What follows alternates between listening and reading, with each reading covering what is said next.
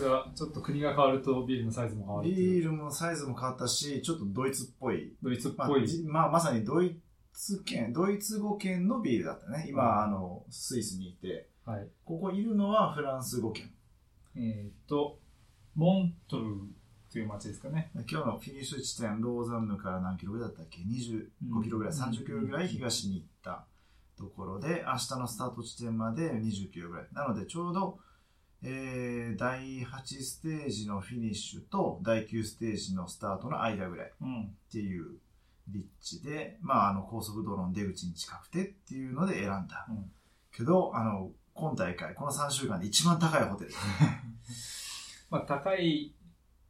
という感じで、うん。期待してる感じではないけれども、うんでもなんか、まあでも綺麗ですね愛らしい、うなんかその、調度品とかも、ここはちょっとね、そうあの、チェーン系のホテルが多かったから、うんちょっとこういう個人っぽい感じのホテルは、ほっとする感じはあります、ほっとする感じ。うん。調度品の感じとか本当いいですね。うん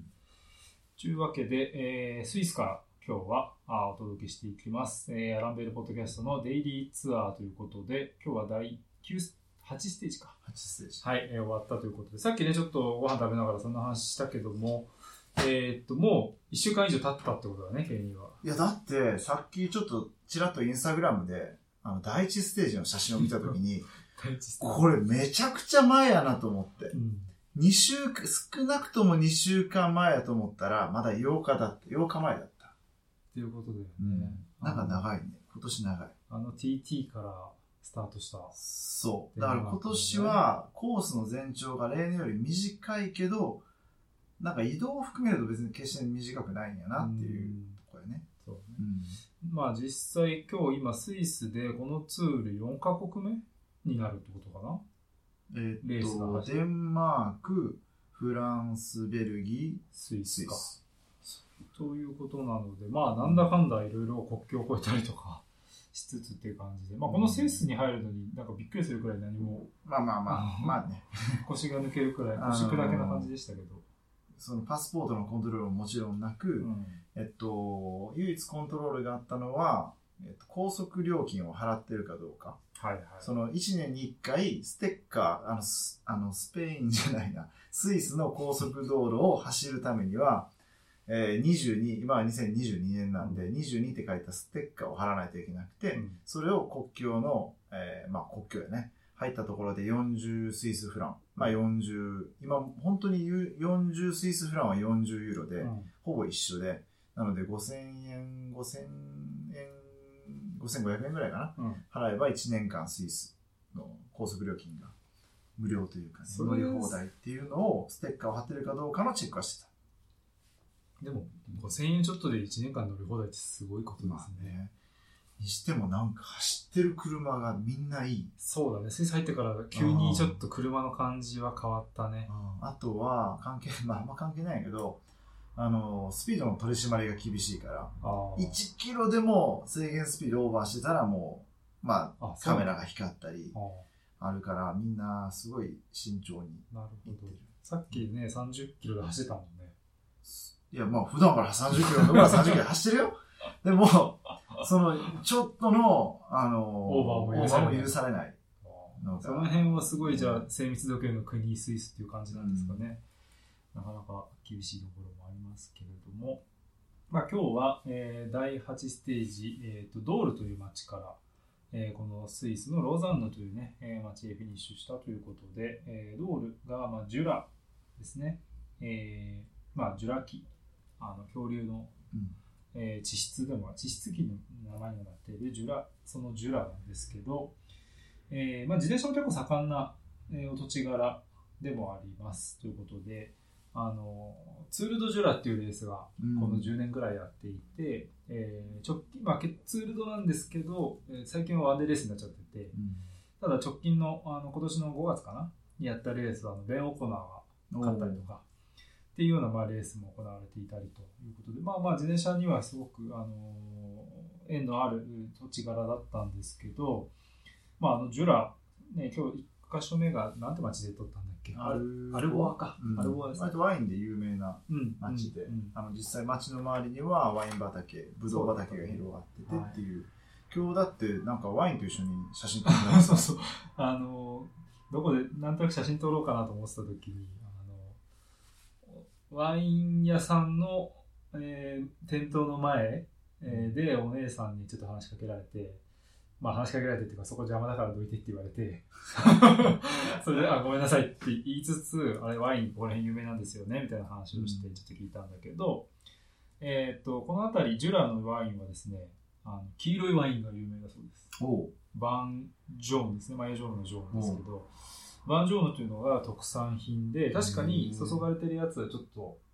うっすら黄色がかってる。まあまあ、言われなければ白。白ワイン。白白ワインの範疇ですね。白ワインなんですけど、えーまあ、黄色がかっていて、えーっとね、なんか結構チーズとかとすごい合ううんワインだっつって胸を張ってました。全部黄色になるね。そうですね。確かに黄色い。まあなんかだからすごいツードフランスっぽいワインなんだななんて思ったりもしましたけど、まああの、撮影終わった後ね、すぐに車にバーって戻って、また次のポイント行かなきゃだったんで、あの、試飲してきなよって言われたんだけど、残念ながら。いや別に信じてくれてよかったよ。言ってくれたら待つし。残念ながら誇示したんですけど、まあその時あの、いやでも、どうせ日本に入ってるから、うんあの日本で買う、探してみるねって言ったら、日本だとその、うちで売ってる金額の何倍もするわよ。そりゃそうだって言ってて、まあそうだろうなと。思いましたけど、まあそんなアルボアの街、あ、はい写真撮って、そう。で盗撮しといた。はい。あの、この、僕はその地面でね、地面っていうか、あの撮ってた時に、現にはね、あの向かいの建物の結構上から、はい。バルコニーみたいな方から撮ってたんでそういや、上からナンパしてるなって思いながら、してないですよ。あの、見てました。はい。うんあの、多分今日のポッドキャストのカバーフォトはここで撮った写真。なるほどはい。使う予定なので、まあちょっと見てみてください。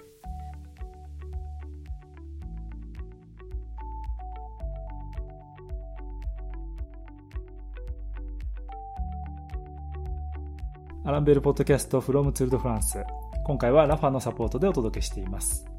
ラファジャパン代表の矢野大輔さんにラファについてのあれこれを引き続き聞いていきたいと思います。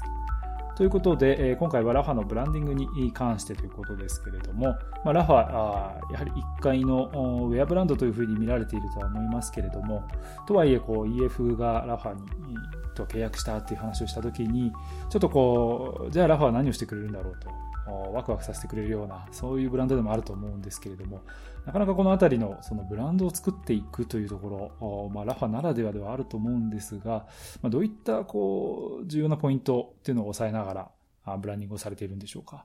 そうですね。あの、まあ、プロチームとの関わりでのブランディングっていう話ですると、やはりこう、さっきも言ったように、いかにこう、ファンとサイクリストに近づけるか。うんなので、こう、ラファコンドールの時代から、もう本当にそれは創立初期の話なんですけど、あの、レースに行くたびにお客さんと一緒に選手がライドをしてくれたりとか。うんうんで、実際にツアーオブジャパンには2回ラファコンドールは来日してるんですけど、はい。その2回ともやっぱりこう、一緒にパーティーをしたりとか、一緒に乗ったりとかをしました。うん。で、えー で、チームスカイになった時でも、えーっと、ジャパンカップに来日してますけど、やはりこう、あの、ラファとかかってるチームだけ、やはりなんかこう、ちょっとチームの周りの雰囲気が全然違うっ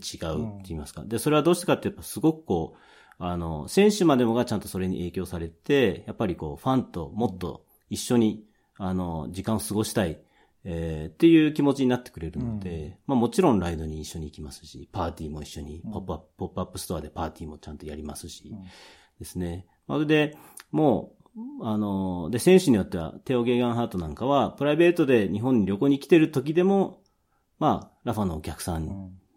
と一緒にご飯を食べてくれたりとか、うん。えーすごいそう、まあ、ティファニー・クロメルとか、キャノンスラムのティファニー・クロメルなんかも、あの、プライベートで来てても、こう、じゃあ、ラファのお客さんの結婚式に出て、サプライズで出てくれたりとか、まあ、そういうところまで影響していて、まあ、そこがこう、いかにこう、あの、ラファがの関わってるチームっていうのがこう、どう変わるか。うん。なんか、具体的な戦略があってっていうか、もうなんかこう、そういう、もう流れと空気になっていく。結構オーガニックにそういう形になっている、のはすごいあると思いますね。僕はちょっと思い出すのは、2014年ですかね、ラファコンドールがあの TOJ に来た時に、まあ、あの各地のお客さんとライドなんかもしたと思うんですけれども、まあ、その時にまだまだ売れる前のヒューカーシーもいてですね、まあ、彼とライド楽しんだ方も結構いると思うんですけれども、まあ、今となってはね、あの EF の、まあ、サブエース格で、ブエルタも総合3位。で、さっき話の出たテオ・ゲーガンハトに至っては、そのゴジロとイタリアンも制するというような、まあ、本当にすごい選手が来てるんですけれども、また、あの、ちょっとね、しばらくジャパンカップなんかもないですけど、EF なんかもどうでしょう？期待していいんでしょうか？そうですね。あの、一応10月には、あの、通常通りのジャパンカップが戻ってくるっていう話はありますので、で、そうしましたら当然 EF、あの、エデュケーションイージーポストの方ですね、は来ます。来日します。で、その時にはもちろんまた、あの、ポップアップストアを宇都宮のクリテリウムの、あの、コースの目の前に、えー、設置しますので、で、そこにはこう EF に限らず、やっぱりここがすごい特殊だなと思うのは、やっぱ EF に限らず、こう、参加で来日してるチーム、他のチームまでもが、いつもポップアップに来ていて、まあそういったところがこう、すごいこう、まあラファと関わるとどういうふうに変わっていくんだろうかっていうところも本当に形になってる、えー、場所だと思います。うんまあね、ちょっとこう、敷居が高いと思われる方も多いかもしれないですけど、本当にあの気軽に入れるようなね、あの間口になっているというか、ポップアップストアに関しては、今年も結構楽しみだなと思っています。はい。アランベールポッドキャストデイリーツアー。今回のプログラムはラファのサポートでお届けしています。まあ、そんな、えっ、ー、と、アルボアの街で撮影をしてという感じだったけど、えっ、ー、と、あなんかね、さっきそのツールとジュラのこと調べてたら、あの、アルボアにフィニッシュするステージもあったみたいで、まあまあ結構やっぱりその、自転車にある程度馴染みのある、うん、場所でもあったのかななんていうね、えー、ところです。で、まあその後、えー、とローダーナにフィニッシュしてというステージになっていったんだけれども、えっ、ー、とまあ、アルボアも含めて今日はどうでしたか？今日はですね、まあ、あの、頑張れば何箇所か撮影することができたんやけど、うん、どうしてもそのスイスに入国するっていうことがあるんで、うん、まあ、何もなければスムーズに入国できるし、あの、ステッカーも特にね、あの、レースの関係車両っていうのは分かってるから何も問題ないけど、うん、そこが混む場合があって、うん、まあ分かんない、あの、国境を越えるのはね。うん、だからそれもあって、ちょっと結構余裕を持って前半1箇所だけ取ってフィニッシュに直行するっていう。なるほど。うん、本当は2箇所3箇所取りたかったんやけど、うん、はい。まあもう諦めました。うん、なんかでもあの、今回一緒に回ってみて、うん、ケニは結構その、あんまりリスクを取らないよね、割と。今年はね。あ、今年は？うん、あ、それは今年は。はあ、すいません。なんかすいません。いやいやまあまあでも、あのそうね、中には本当にリスク取る人もいっぱいいるし、そうだよね。こればっかりは何を取らないといけないかによっても変わってくるんで、うん、うん、自分は別にそんなレースの細かいところまで追う必要はないんで、うんうん、えー、自分の納得したものをしっかり取れればそれで OK かなっていう感じですね。なるほどね。うん、で、まあ、あの、ローザンヌに先回りしてという形だったんですけど、はい、まあでもスイスに入ってからの景色すごかった。いやもう、えっと、実際にアルプス山脈が遠くにパッと見えた時はちょっと感動した。感動するね。うん、しかも、生地デンマークから来てて、確かに。ね、そのすごい高い山を見ずにここまで来てっていう。うん、僕だってその北フランスから合流ですけど、やっぱりしばらくそのフランスの平地っていうかね、あんまり高い山ないところ来てて、うん、いきなりあれが来るとすごい感動するね。そうね。うん、まあ、だから今日もローザンヌ、あの、湖があって、向こうに山があってっていう、めちゃくちゃいいロケーションで、うん、そのフィニッシュ地点自体は、なんかこう、オリンピック関係の、割と大規模なスポーツ施設が連なるような感じだったから、まあ味気なかったっちゃ味気なかったけど、まあちょっと人工的な感じのする。でも街自体は綺麗やし、なんかね、スイス、ちょっとシュッとしてる。ちょっとやっぱ洗練されてる感じっていうのかな。うん、それを大阪ではシュッとしてる。シュッとしてるという、大阪ではね。うん、なんかあの、プレセンターのあの配膳係の男の子と最近仲良くなっていろいろ無駄話をしたんですけど、まあ、フランス人から見てもスイスっていうのはすごい綺麗なところって言ってて、綺麗っていうのはあの清潔っていう言い方してましたね。うん。あの全然やっぱフランスとは違うと。うん。で、なんか、どこの町の話なのかな？知り合い、なんか、あの、親族がスイスに住んでて、で、彼、その人は仕事を、あの、スイミングの格好にも水着とかを持って行って仕事に行って、仕事終わったら泳いで帰ってくるんだって。泳いで帰ってくる。で、あの、あのここではないんでね、もうちょっと離れた町だったっぽいんだけど、湖畔沿いに住んでるかなんかほで、であの湖で泳げるくらい綺麗なんだよっつってて、なんかちょっと綺麗な話が違うなと思いつつ、う。まあそんなこと湖泳げるんじゃないのと思いながら。ねまあまあ。っていう、まあ、話なんかもあったけども、まあまあそんな感じでスイスということだったんだけど、まあえー、と自転車の文脈でスイスに来るのは僕もほぼ初めてだったので、うんまあ実際ローザンヌ、えー、と今日その街の中っていうかローザンヌが結構坂の街だねね思ったより。まあ、その周りの山を見ても切り立ってるし、その明らかにこう氷河が削り出した感じの地形。うん、うんだから必然的にその切り立ってるうん山、こう山にへばりついてるような、うん斜面にへばりついてるような感じの街。だよね。だから今日あのフィニッシュは三級三角になってたけどあの緩やかに左コーナーうん。してしていかずにその元々の道まっすぐ行くともっと急坂になるようなところも見えたりとかして、うん。これはまあやりようによってはいくらでもうん 厳しいコースできちゃうなっていうね、くらいのもんでしたけどまあそんなえっとローザンヌのあフィニッシュということでえーっと最終的には、え3名の逃げが今日は決まって最後まで粘ったのがフレッド・ライト、はい。えーっとバーレーン・ビクトリアスですねあのお父さんが俳優さんだっていううん。えーフレッド・ライトですけれども、まあ、ライトも結構いい選手ですけど、さすがに今日は集団が、あのーバイクエクスチェンジがすごくなんか気合い入れて引いてたみたいな話だったけねど。。まあ、上りのフィニッシュっていうことで、まあ、3級山岳。うんもしこれ4級山岳ぐらいのフィニッシュであれば、もうちょっと体重のあるスプリンターも残れただろうけど、もうまさにマッシューズ向きのコースレイアウト。うんだから、その集団牽引してたのも、ユンボ・ビスマとバイクエクスチェンジと、まあ、UAE も一応リーダーチームとして牽引してた、この3チームが結果的に最後の上りで、こう、エースが前でバチバチうんバトルするっていう結果になりました。まあ、結果だけ見ると、ワウト・ファンアールトがステージ2勝目。えーで、えーマイケル・マシューズはこれ、ステージ2位2回目だね。そうやね。っていう形になって、まマシューズが前に2位だった時はポガチャルだからね。だからうんまあ結構、この1週間目の主役に全部持ってかれてしまってる感はあるんだけれども、そして3位にポガチャルということで、うんまあやはり強かったという感じだったけど、どうですか、もう、今度。なんか、ワウト・ファンナルドとタデイ・ポガチャルしかステージ優勝してないみたいな、この二人しかこう特別賞ジャージ着てないんじゃないかぐらいの勢いの。なんかこの黄色と緑の人たちの強さうん、がここまでちょっとね、目立ってるね。まあ今日は正直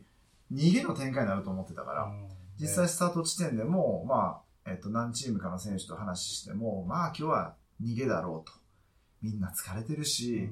で、あの、チームとしても、まあ、10人とか、明らかにこれ逃げ切りが決まるやつには、絶対ここに人を乗せるようにっていう、そういう指示も受けててって言ってて、うんただまあ結果的に3人になったっていうのが。うん、ちょっと大きな逃げがまだ今大会あんま決まってない。うん。うん。まあ、決まらせないようにしてるっていううんようなちょっと節もあるけどね、うんうんうん。あのレース後の記者会見であのワウトが言ってたのがやっぱり3人だったからよかったみたいなことは言っていて、そう、これ仮に5人だったら、また変わってきただろうし、うん、だからまあ、いつそういう、こう、総合ジャンプアップも狙いながらの大逃げ？うん、みたいなのが決まるかなと思ったらなかなか決まらない。あのギオン・マルタンがいつも入るそう、いつも入るやつ。うん。あの、えっと、総合10分遅れぐらいの、えー総合で遅れ、常に遅れてる選手たちが逃げに入って、えー5分差ぐらいで逃げ切って、総合15位から総合11位になるみたいな、そういう、そういう動きがまだ、まあまあ、まだまだ、それはこれからう、ん。ね。うん。で、ハマれば、それで、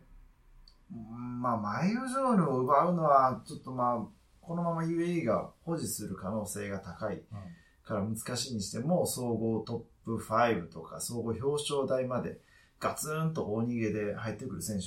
出てくるはずなんで、うん。ここからはもうそのチームカーの中では、誰々が逃げた、これこの選手は総合でない、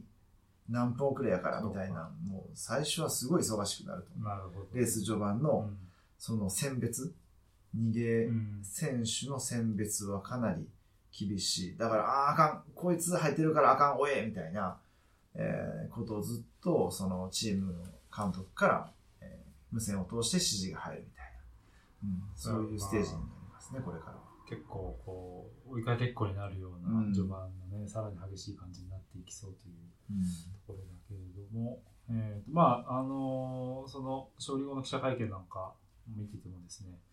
えーワウトすごいなんかめちゃくちゃご機嫌だったんですよ。なんか いこれ前に一緒した時よりもさらにやっぱり機嫌が良いというか、うん。なんかすごいほなんだろうな。本当に愛想良くて今日は、うん。びっくりするくらい。うんえーだったんだけど、えーまあちょっとその辺でね、何言ったかみたいなのも紹介していきたいですけど、えーとその前にちょっとなんかあのワウトはいとかに限らずなんだみたいですけど、あの頭の後ろにマイクつけさせられてる。あれね、なんかあれ、変やね。あのネットフリックスのそういうことか。マイクで、あのレース終了した直後に、そのチーム内でどういう会話してるかっていうのを拾うためにつけさせてあーらしいなる。アランベールのマイクじゃなかった。アラベルのマイク、じゃなかった。ちょっとそこまでの取材力が、じゃなかったかはいちょっと政治力と取材力なるほどね。かける予算も違うんで。うんらしいのね。だか5ら、万分の1ぐらいかもね。かける予算は言わなくていいよ。予算感言わなくていいよ。あの、なんで、まあ、逆に言うと、で、ただ、まあ、表向きにかもしれないけど、ワウト的には、その別に対してそんな気になるもんじゃないから全然いいんだよって言ってくれてるみたいで、うんだから来年の夏だったかな、リリース予定の今、あの、何チームだっけ ?8 チームくらい？うんに、あの、ネットフリックスの取材が入ってて、なんとなくこの人たちネットフリックスのあれ撮ってんのかなっていう人たちいるよね。普段あのレース会場で見ない、うんあんまり自転車ロードレース、えー、取材班っぽくない匂いがしない人たちいる。うんでもなんか撮り方とかは結構プロフェッショナルっぽいっていうか、そ結構しっかりね人数してやってるから、多分あれがネットフリックスのチームだと思うんだけど、う。UAE は協力してないよね。そうなんだよね。そう。んそこがどうかなってあるけど、うん。ただここまでのところ、ユンボに入れてれば、そう。少なくとも1周目のドキュメントとしては完璧ないだぶものが面白いと思ね、うん。もうちょっとログリッチが遅れてみたいなところもあったりとか、うん。あーまあそういうのがあって、だからそういうあのフィニッシュ直後に本当に選手たちが選手間で何話してるかう。っていうのは、多分映像にこの後来年乗ってくると思うと、まあそれだけでも見たいっていう。見たいね。うんうんまあ、になってるなっていう、まあ、そんなあの話なんかもちょっとあったりしたんですけど、まあまあ、なんか、やっぱりワウトがどうしても強いんで、あのジャーナリストの質問も、あのまあ、いつもかなんかだいぶ簡単そうだけど、今回の勝利が一番簡単だったんじゃないのみたういなん質問も来てて、まあまあ、ただ、ワウト曰く、とはいえ、今日簡単に勝ってるように見えるかもしれないけど、やっぱ最後の上り、上りが最後フィニッシュ手前でちょっと緩くなる。うんところまではかなりギリギリだった。うん。ついていくのに、って言ってましたね。うん。まあ、あと、平台になったらスプリントで勝てたっていうところだけど、まあポジション取りとかにもすごい苦労してるっていう、うん。まあ、言い方をしていた。ちなみにまあちょっと話変わるけど、その記者会見って完全にもうリモートが定着したリモート。よね。あの、要はフィニッシュ地点の表彰台の裏にある、まあ、トレーラーみたいなところに、うん。えーそういう会員スタジオみたいなのがあって、そことプレスセンター、まあ今日は1キロぐらいプレスセンター離れてたんで、そこをまあなんかわ リモートでつないで、えーそのプレスセンターにいるジャーナリストたちの質問を受けてっていうのを画面を通してやるっていうのが。まあ、これはもうコロナになってから始まったことで、それまではプレスセンターにそのステージ優勝者が歩いてきて、そこで直接うん。と面と向かってインタビューしてたんやけど、もう今はもう完全にそうなっちゃった。多分これもコロナ関係なくずっとこうなんじゃないかなっていうまあ効率はいい。ね。そのうん、選手たちにとっても負担少ないし。少ないし、あの、ジャーナリスト的には人数制限がないっていうか、うんあそこ結構狭かったからね、うん入りづらいみたいになったのが、まあなくなっている。ただなんかやっぱ、もう事前にし質問は何個までみたいな感じで始まっていくうんみたいな仕切りになってたけど、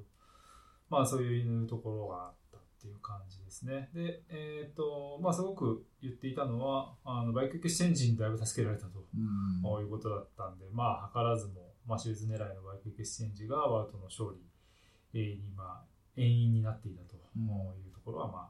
まあまあ、もちろんしょうがないことですけどね、えー出てきていたよという感じでした。で、えっ、と、アウト周りでいくともう一つ面白いのが、あのーまあ、グリーンジャージ狙いに来ているよって公言していて、はいうんえーこれだけ集団スプリントとか勝っていると。うんで、あのーじゃあ君の幼い頃だったりの、うんあのグリーンジャージのヒーローは誰だよみたいな質問が出てたそれで世代が結構わかるもんね。そうそうそう。うんズバリそこは。はい。えー、小さい時はね、ロードレースなんかやるつもりはなかったから、あ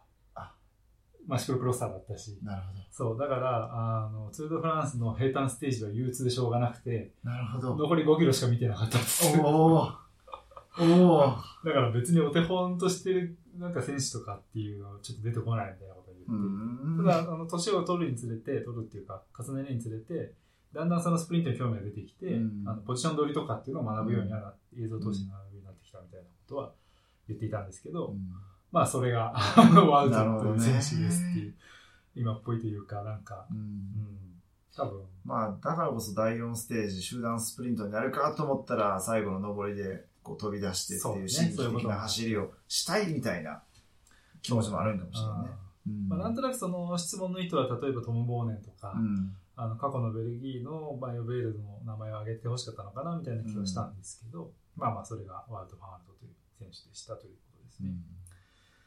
まあまあそんな感じのところで。図書はでも、もうアウトファン ちアウトょっと、264ポイントで、うんヤコブセン、えー149ポイント、もう115ポイント巻いてしまってる。で、この後また山岳が山岳があって、しかもあんまり平坦ステージがない。ないっていうね。仮に平坦ステージがもう100%集団スプリントになるようなスプあのステージでも、ワウト、ポイントを稼げるし、そうだね。そう。なんかこれもう、てっぺ緑は、なんかもう固まってきたかなっていううん。印象はあるね。そうだね。うんまあそこはね、ある種盤石かもしれないんですけど、もう一つ盤石なのは、まあ、イエロージャージの、えータデイ・ポガチャルということになるかもしれないんですけど、ただちょっと今日はだいぶ気になる感じになってきたのが、うんえーとチームメイトのラインゲンが COVID 陽性で、ねえー UAE はうんレスリー・タイヤ、あとアジェ・デゼルの、えーとジョフレ・ブシャールも、はい。えー、COVID ということで、ちょっとプロトの中に出始めていることをうん、ちょっと危惧する質問がやはりジャーナリストの、うん。あの、ポガチャルに対しての質問にも出てきたりしているという状況ではあると。いや、もう、戦々恐々というか、うん。気が休まらないというか、うん。まあ、それはでも取材する側も一緒やねんけど、うん。チームのスタッフ含め、やっぱりこの、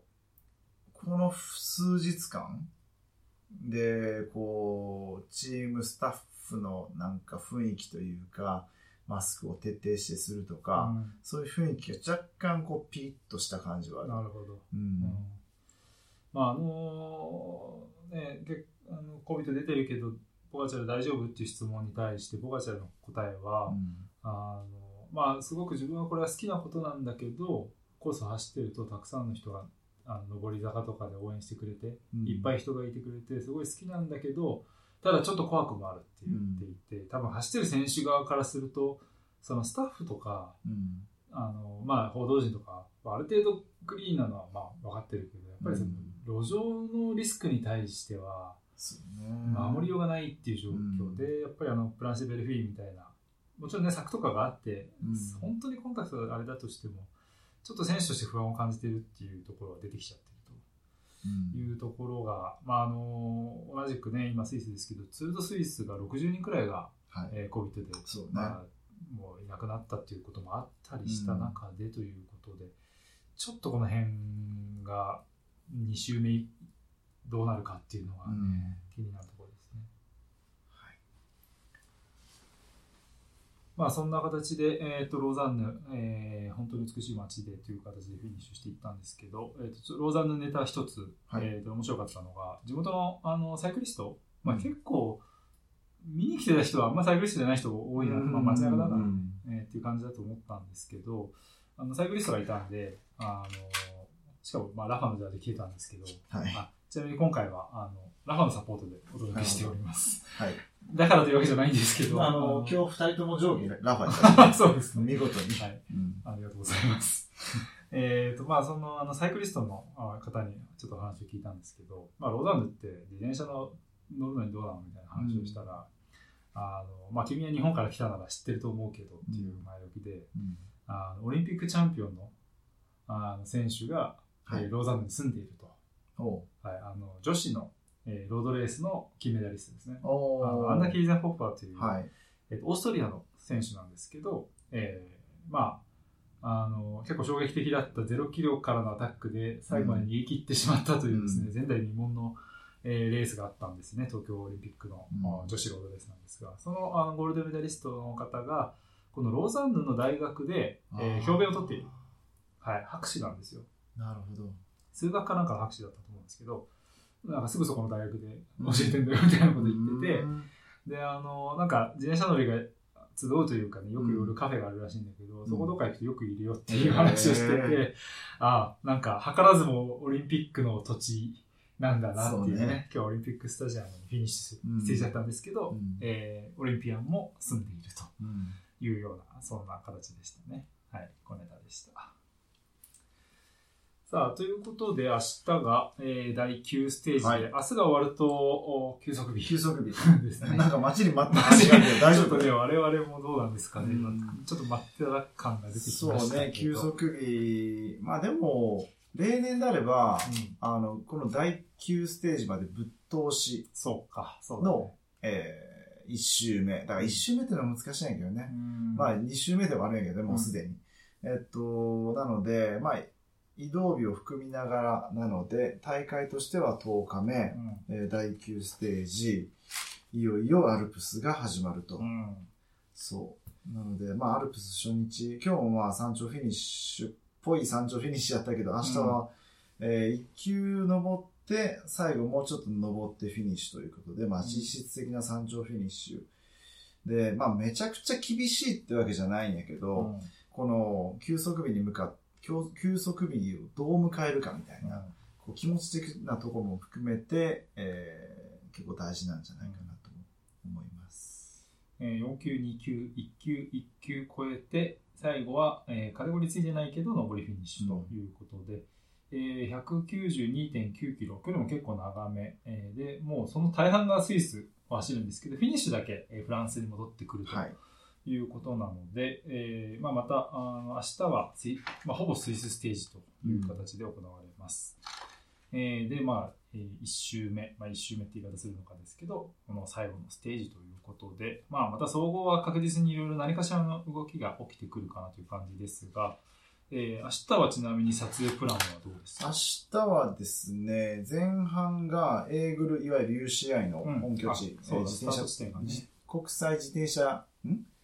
国際自転車競技連盟連合連合、まあまあ UCI はい。の拠点、エーグルをスタートして、前半は、前半というかね、序盤は平坦でレマン湖の横を通って、そこから4級、2級、1級、1級。なので、まあ徐々に徐々にこう、うん難易度が上がっていく感じで、明日、ん明日こそ逃げ切りかなと。なんか、毎回言って毎るね。回逃げ。切りって言ってる気もするけどね、はい。明日こそ逃げ切りが決まるんじゃないかなということは、えー、マイオアポア、山岳賞ジャージも動く可能性があるし、いよいよ。はい。うん、だからまあ、マグナス・コルトはおそらく逃げに